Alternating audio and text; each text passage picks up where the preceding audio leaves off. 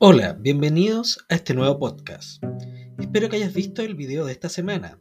Invita a tus compañeros a ver y realizar las rutas de aprendizaje. En esta oportunidad continuaremos con la historia de Leonardo.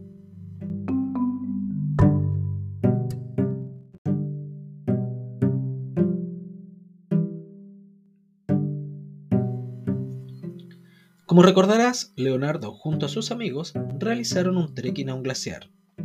Luego de horas de caminata y de un agotamiento extremo, sufrió fuertes calambres en las piernas. Estos solo se relajaban después de que descansaba. Sin embargo, al retomar la marcha, volvía a sufrir calambres y los músculos permanecían contraídos.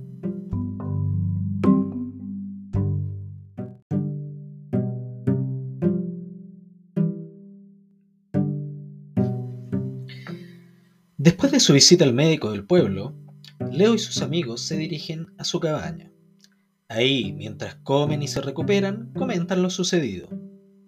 Leo les cuenta que el año pasado realizó el curso de fisiología en la universidad y cree saber qué es lo que le sucedió.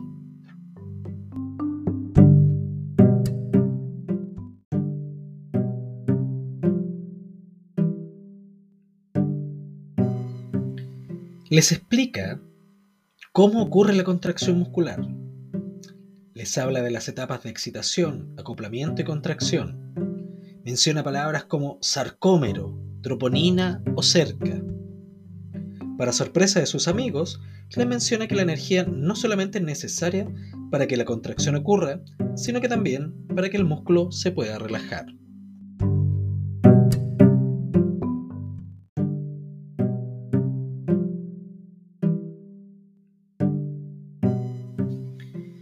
Sus amigos no entienden muy bien a qué se refiere y bromean que el cansancio le ha afectado y que está hablando incoherencias.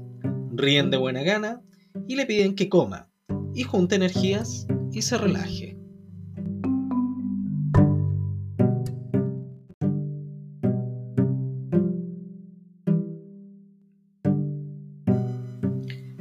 Con lo que has aprendido en clases y talleres, ¿Puedes ayudar a Leonardo a explicarle a sus amigos?